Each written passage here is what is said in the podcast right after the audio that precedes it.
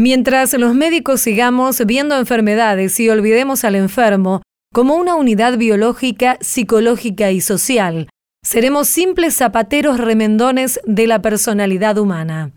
Ramón Carrillo, médico sanitarista argentino. Bienvenidas, bienvenidos a una nueva emisión de A Tu Salud por Radio Nacional. Soy Diana Costanzo y este es un espacio dedicado a la prevención, a conocer nuevos tratamientos y también a cómo estar un poco más saludables cada día. Estas son las voces de los protagonistas.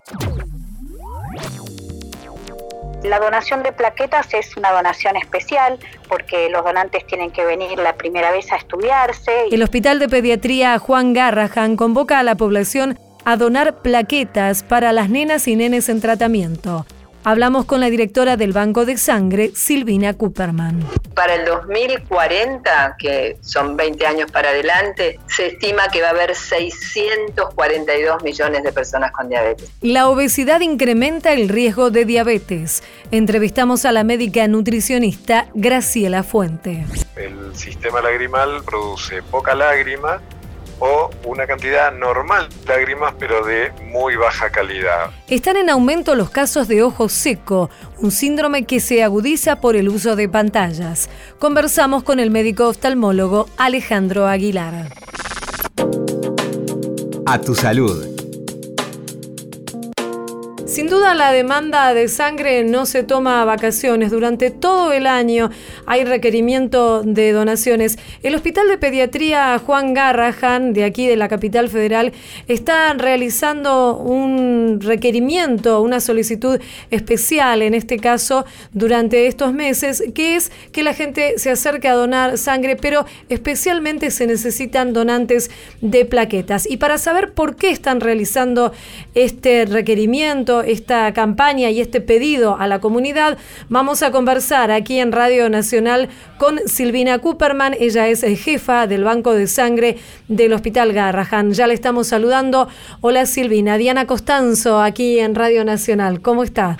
Hola, tal como, como vos decís, los pacientes eh, no se toman vacaciones y necesitamos sangre y plaquetas todo el año y específicamente este es un llamado para las personas que este, tienen ganas o pueden acercarse al hospital para donar un componente de la sangre que son las plaquetas. Sí, ¿por qué son importantes ah, las plaquetas? Eh, las plaquetas son importantes porque son unas células que intervienen en la coagulación y en prevenir las hemorragias en los pacientes que son sometidos a quimioterapias muy intensas o a trasplante de médula ósea. Estos son los pacientes que tienen enfermedades hematológicas o oncológicas como las leucemias, las aplasias, los linfomas u otro tipo de tumores. La donación de plaquetas es una donación especial porque los donantes tienen que venir la primera vez a estudiarse y en qué consiste este estudio es, sencillo, es hacer una entrevista médica, un hemograma para ver cómo tienen los glóbulos rojos, las plaquetas y otras células de la sangre y luego les damos un turno para poder donar. Cuando un donante dona una donación, digamos, hace una donación de sangre, obtenemos una unidad de plaquetas, pero cuando un donante dona exclusivamente plaquetas, por lo que llamamos aféresis, podemos obtener 10, 12 a 15 unidades de plaquetas que sirven para varios pacientes o para un solo paciente a lo largo de, un determinado periodo de su tratamiento. Claro, Silvina, ¿y qué características particulares tiene que tener el, la persona que done plaquetas? Son las mismas características, son los mismos mm. criterios de, para, para elegir a donantes de sangre que para elegir donantes de plaquetas. Son personas que tienen que tener más de 18 años, no tienen que haber tenido enfermedades graves, tienen que sentirse bien y nosotros, digamos, después le hacemos una entrevista para ver si tiene las condiciones para, para donar, pero en general no son requisitos más especiales que para la donación de sangre. Claro, y una vez que la persona se acerca a donar, ¿cómo es el procedimiento al que eh, es sometida en ese caso? Cuando la persona se acerca, lo que hacemos es que se conecta a través de una punción, como hacemos con la donación de sangre, ¿sí? a una máquina en donde le extraemos las plaquetas y le devolvemos el resto de su volumen o de los glóbulos rojos o del plasma. La persona está conectada más o menos una hora a esta máquina, no duele más que el pinchazo inicial, no se tiene ningún síntoma, las personas se sienten bien mientras están donando o, están mirando su teléfono o miran la tele, eh, digamos, es un momento de relajación y después de la hora y media que están conectados a la máquina pueden seguir haciendo sus actividades habituales. También es importante decir esto, ¿no? Que es algo que, que no duele, que no le trae complicaciones a, a la persona que va a donar no mm. trae ninguna complicación. Nosotros tenemos 10 a 12 donantes voluntarios por día, todos los días del año, y son personas que, que, hacen su donación y después se van a estudiar o van a trabajar este, sin ningún problema. Son personas muy especiales desde el punto de vista desde el de la solidaridad, de la empatía, de entender que, que, bueno, que las plaquetas son muy importantes.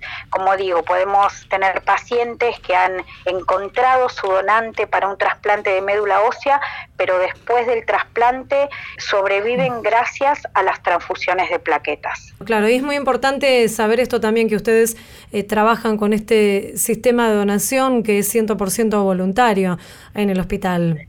Es así, en el hospital hace muchos años eh, dejamos de pedirle a los papás, a las familias que trajeran donantes para, para sus niños. Obviamente están atravesando por una situación muy crítica y sumarles la presión o la responsabilidad de tener que traer donantes era algo que, necesitábamos dejar de hacer. Mm. Así que hacemos todas estas comunicaciones y la mayor difusión posible para que las personas hagan de la donación de sangre un hábito, si todos donamos sangre una o dos veces por año, ningún banco de sangre, ni el Garrahan ni el resto del país, debería tener problemas de, inventario de stock. Seguro, y además hay que pensar esto, que estamos donando para nenas y nenes que están atravesando un momento difícil y para las familias, por supuesto, que están en este proceso de acompañar los tratamientos. Y creo que eso debe dar incluso más ganas de, de ir a donar, ¿cierto?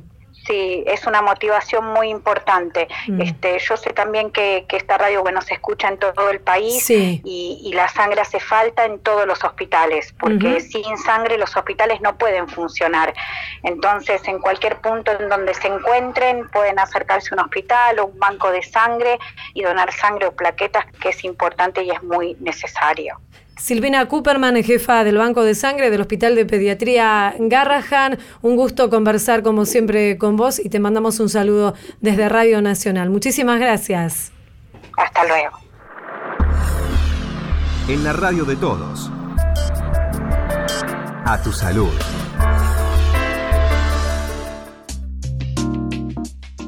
La obesidad multiplica las posibilidades de desarrollar diabetes, según están advirtiendo los médicos especialistas. Y es que hay una estrecha conexión entre ambas condiciones de salud y de esto vamos a hablar más precisamente con la doctora Graciela Fuente. Ella es jefa de la unidad de nutrición del Hospital Durán, se especializa justamente en estos temas y ya la estamos saludando aquí en Radio Nacional. Hola Graciela, muchas gracias por atendernos. Diana Costanzo la saluda.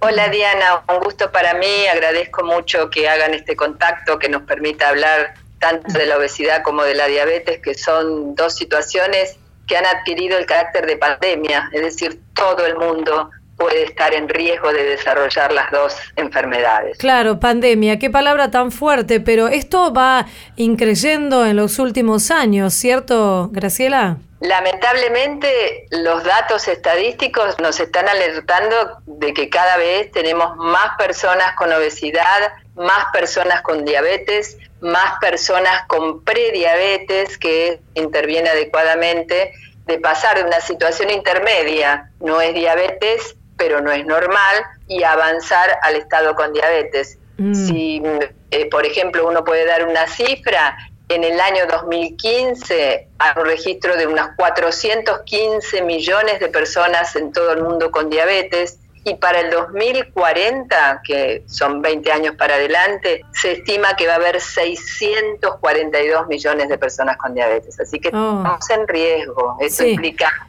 mucho compromiso de la salud. Seguro, seguro. Y es muy importante tener información para poder enfrentar estas situaciones, enfrentar esta, esta pandemia, más allá obviamente del trabajo que realizan ustedes como profesionales, poder conocer por qué hay un vínculo y es tan importante prevenir la obesidad para que luego no aparezcan estas enfermedades asociadas, ¿cierto?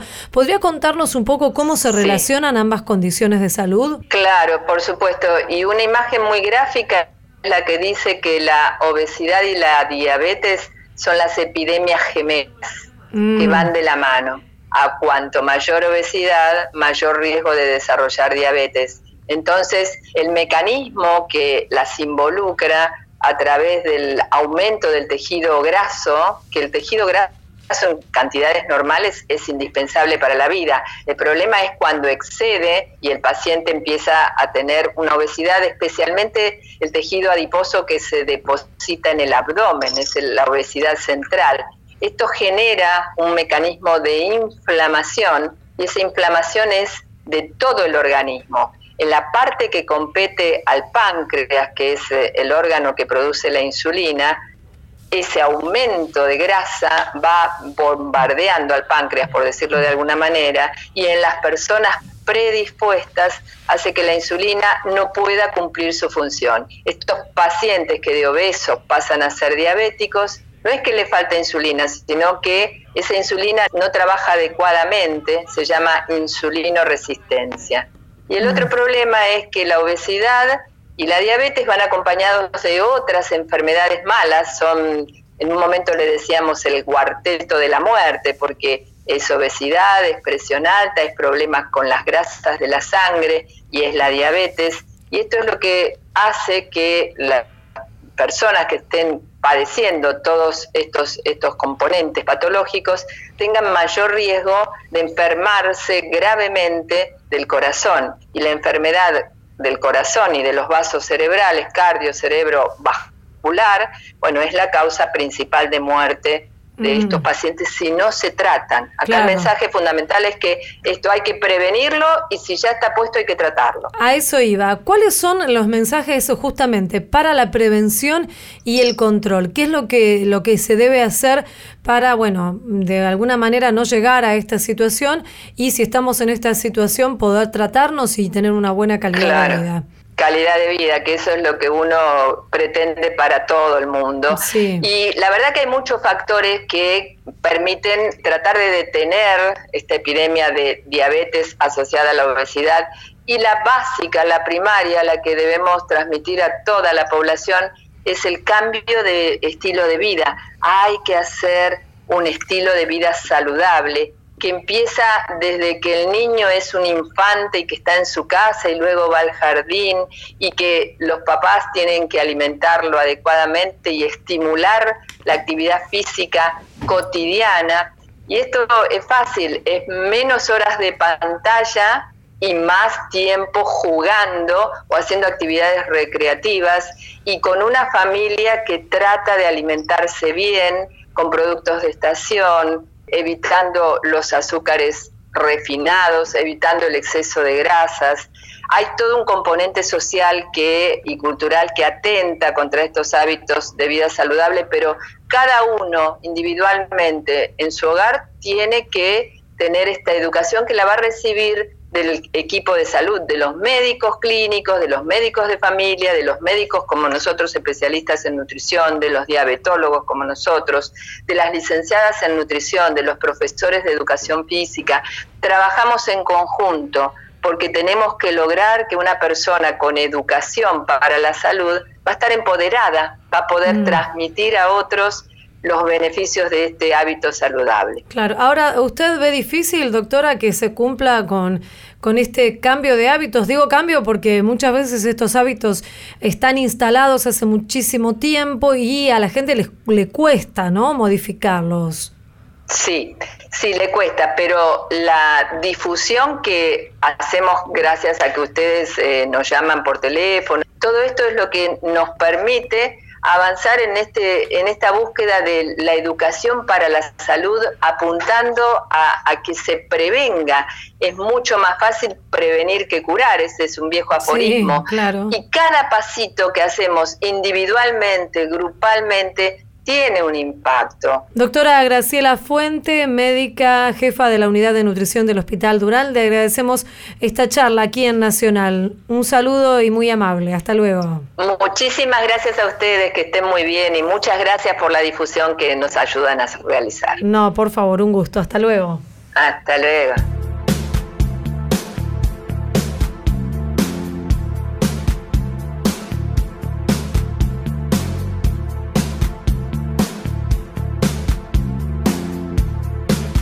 A tu salud, por la radio de todos.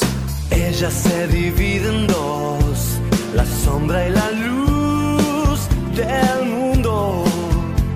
Sus ojos son un mar profundo. Hoy sin ella yo no vería el sol. Yo escribo aquí en mi habitación y el mundo arde allí afuera. Por fin llegó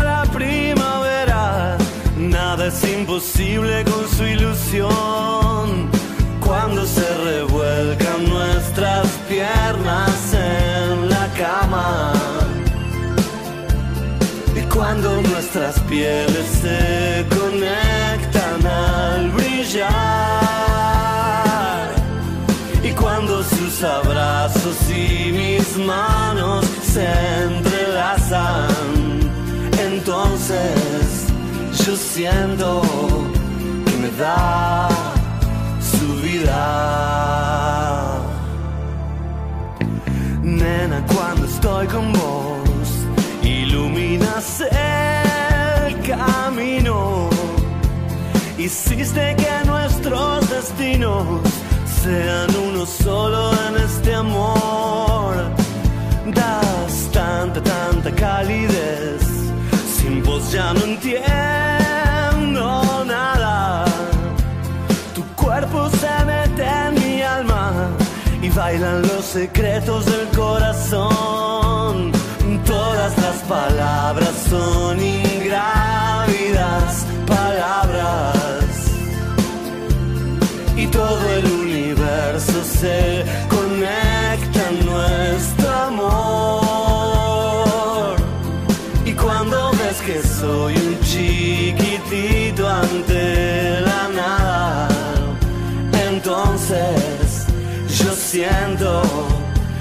das tu vida.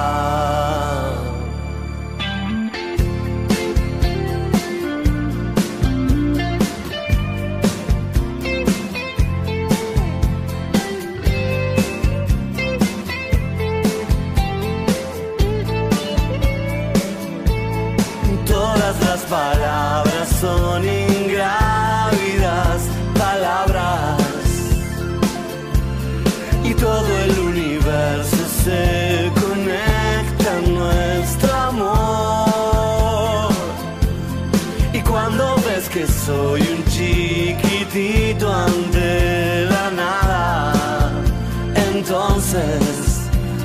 siento que me das tu vida.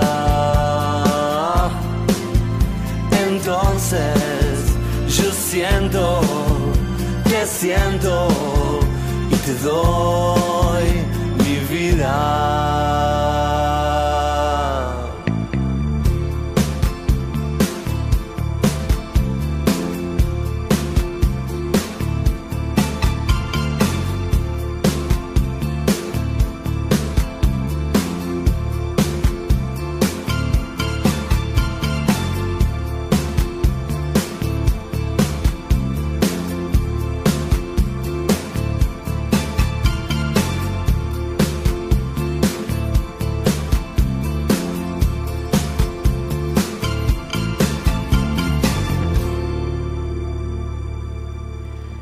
Música en A Tu Salud aquí en Radio Nacional. Fito Páez, Tu Vida, Mi Vida. Seguimos en A Tu Salud.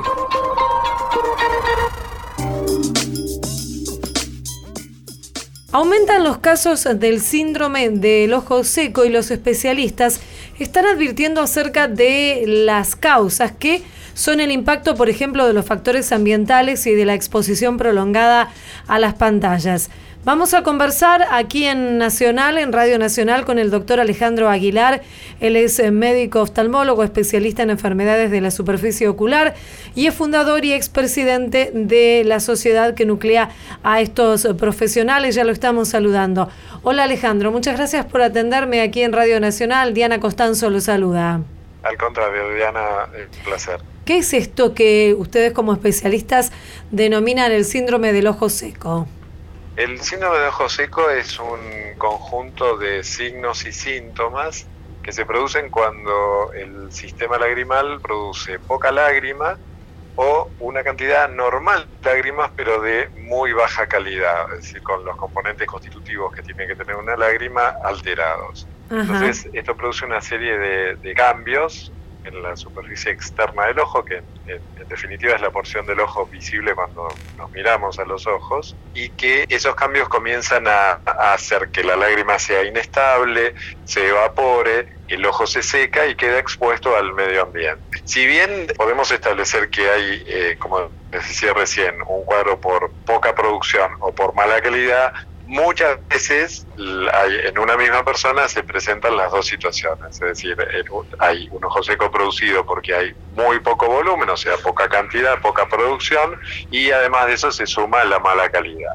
Y eso trae como consecuencia la exposición del tejido corneal al medio ambiente y la posibilidad de daño. ¿Y qué es lo que sentimos cuando tenemos ojo seco? ¿Cuáles son los síntomas? Básicamente la sensación es como si hubiera tierra en los ojos o la sensación de tener un cuerpo extraño, sensación de arenilla, sensación de, tener una mala calidad visual. Es muy común que las personas que sufren este síndrome eh, frente a una pantalla de, computadora o frente a la televisión misma o en el cine se vean obligados a frotarse los ojos o a experimentar visión borrosa. Otro de los síntomas eh, es la, apreciación de halos de colores en las luces. Es muy común. El halo de color es como la luna cuando va a llover, se le forma ese halo alrededor y las personas que sufren este problema lo ven alrededor de las luces, por ejemplo, de alumbrado público en la vía pública a la noche o en la luz de un auto de frente. También esto produce ardor y un fenómeno bastante particular que es paradojal,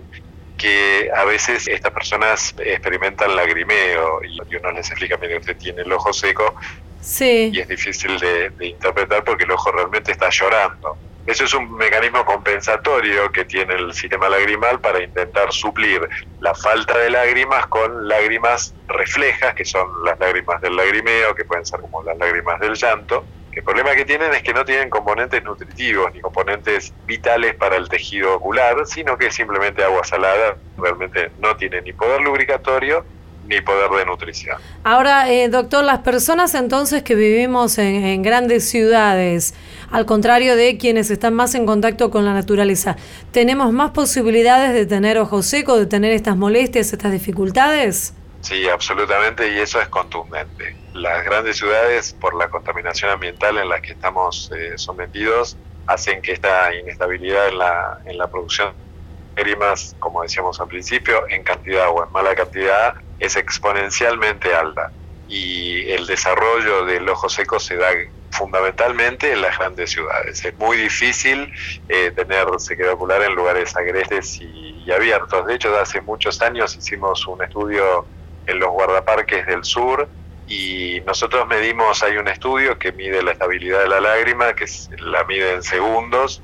El tiempo normal debería ser 7, en las ciudades el promedio que estamos obteniendo es 5 y en lugares como el Chaltén o, o así en lugares no expuestos a la contaminación es 10 o más de 10 inclusive. Mm. Estamos agregando un motivo más para irnos de las grandes ciudades, ¿no?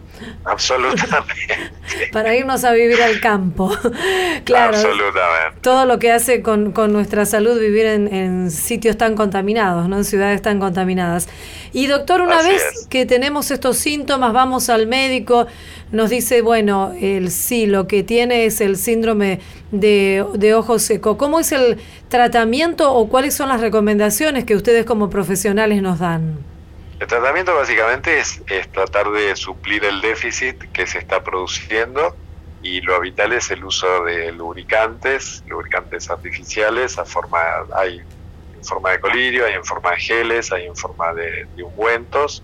En los casos más extremos se utilizan antiinflamatorios porque el ojo seco produce un proceso inflamatorio bastante, bastante intenso en la superficie ocular. Utilizamos suplementos dietarios como el omega 3 que contribuyen a preservar en mejor estado a la, a la película lagrimal y en casos ya más avanzados, más comprometidos o más serios, hacemos lo que se llama obstrucción del conducto lagrimal colocando implantes dentro del canal lagrimal, que es un procedimiento que se hace en el consultorio, no requiere anestesia, es simple, es ambulatorio, sin dolor, es incruento, y eso ayuda muchísimo a, mantener la estabilidad que se ha perdido.